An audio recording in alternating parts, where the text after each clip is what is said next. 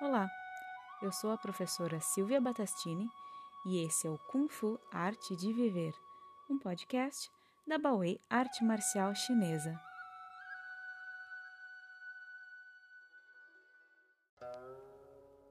Retidão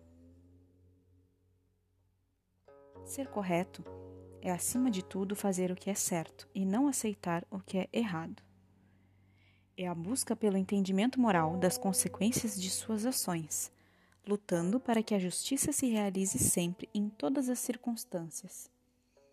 A trapaça, a mentira e a malícia não conduzirão o praticante ao desenvolvimento verdadeiro e criarão apenas uma ilusão de que está evoluindo. Por consequência, não lhe trarão o êxito ou a felicidade de realmente aprender e se desenvolver na arte do Kung Fu.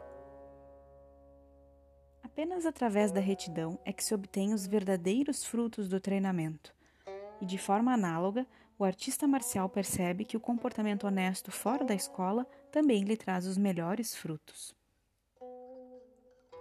Em muitos momentos, a dificuldade não está em cumprir os deveres, mas sim em reconhecê-los. Nesse sentido, é importante empenhar-se no questionamento constante de suas ações e escolhas, assumindo a responsabilidade pelas consequências de seus atos, ao invés de atribuí-las a outras pessoas. Através da meditação e da busca pelo autoconhecimento, é possível alcançar a compreensão do caminho correto e do modo adequado de agir. Ao buscarmos na consequência a medida de nossas ações, acertamos sempre nossas escolhas praticante de Kung Fu procura ser sempre um exemplo de retidão e lisura, representando a integridade moral que todos deveriam buscar.